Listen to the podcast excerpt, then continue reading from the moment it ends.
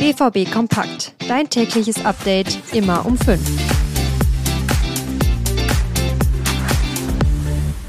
Morgen geht's weiter, zweiter Spieltag gegen den VfL Bochum. Da hat der BVB was gut zu machen, denn am Ende letzter Saison konnte er in Bochum nicht gewinnen. Wir schauen gleich schon mal auf das Spiel und sprechen unter anderem über einen möglichen Wechsel von Sally Özcan. Hallo hier bei BVB Kompakt, ich bin Theo Steinbach. Guten Morgen. Viele Chancen, ein klarer Elfmeter, der nicht gegeben wurde, ein Abseitstor und am Ende doch nur unentschieden. An das letzte Spiel beim VfL Bochum erinnern sich wahrscheinlich noch viele Borussinnen und Borussen schmerzhaft. Es hat ganz wichtige Punkte im Meisterschaftskampf gekostet und das heißt, es gilt jetzt einiges wieder gut zu machen. Morgen um 15.30 Uhr geht es wieder nach Bochum. Dann sollen drei Punkte her, findet Edin Terzic. Wir wissen, dass es etwas ist, was sie, was sie sich jetzt wahrscheinlich auch wünschen, genau uns jetzt zu diesem Zeitpunkt dann zu bekommen. Und darauf werden wir uns sehr, sehr gut vorbereiten, um alles dafür zu investieren, dann ein besseres Ergebnis zu erzielen als im letzten Spiel und dann als Sieger nach Raude zu kommen. Ja, Bochum kann eine große Herausforderung werden. Das haben sie schon oft genug gezeigt. Und da soll auch das Ergebnis letzte Woche nicht trügen. Da haben sie mit 5 zu 0 gegen Stuttgart verloren. Dennoch werden sie alles reinhauen und versuchen, den BVB zu ärgern. Ob Julian Riasson morgen spielen kann, ist noch nicht ganz klar. Der hatte sich letzte Woche ja leicht verletzt. Sonst sieht's beim Personal ziemlich gut aus.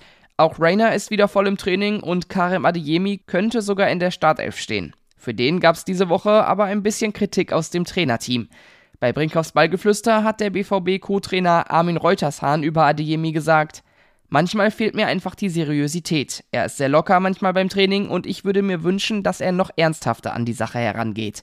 Wenn er das kapiert, glaube ich, dass er ein ganz großer Spieler werden kann. Und auch Edin Terzic hat das jetzt nochmal bekräftigt, hatte aber natürlich auch viele lobende Worte für Adeyemi. In Karim steckt ein unglaubliches Potenzial, was wir immer wieder sehen, an, an jedem Tag hier im Brakel. Aber wir wissen halt auch noch, dass, dass da eine, eine Form von Konstanz und Effektivität äh, noch dazu kommen muss. Und die haben wir in Angriff genommen, gemeinsam mit dem kompletten Trainerteam. Adeyemis Leistungen in der letzten Rückrunde haben auf jeden Fall gestimmt.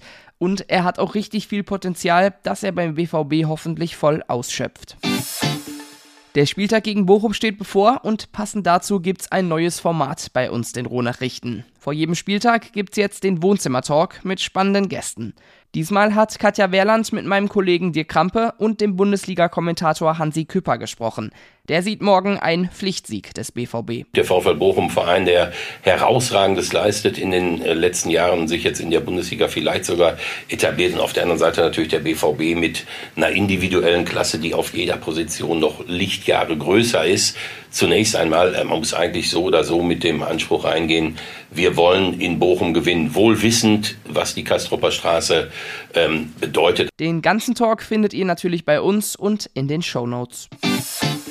Sali Özcan spielt beim BVB keine große Rolle mehr, hat auch letzte Woche 90 Minuten auf der Bank gesessen. Jetzt hat er ein Angebot von Galatasaray Istanbul bekommen. Das hat er selbst bestätigt. Es sei ein großer Verein, trotzdem sei Özcan zufrieden beim BVB. Also, es gibt Interesse aus der Türkei. Ich würde einen Wechsel aber als eher unwahrscheinlich einschätzen, weil er auch einfach als Option beim BVB noch gebraucht wird. Und damit sind wir schon wieder am Ende dieser Folge angekommen. Mehr Infos rund um Borussia Dortmund findet ihr auf unserer Internetseite. Mit einem BVB Plus Abo seid ihr da immer bestens versorgt.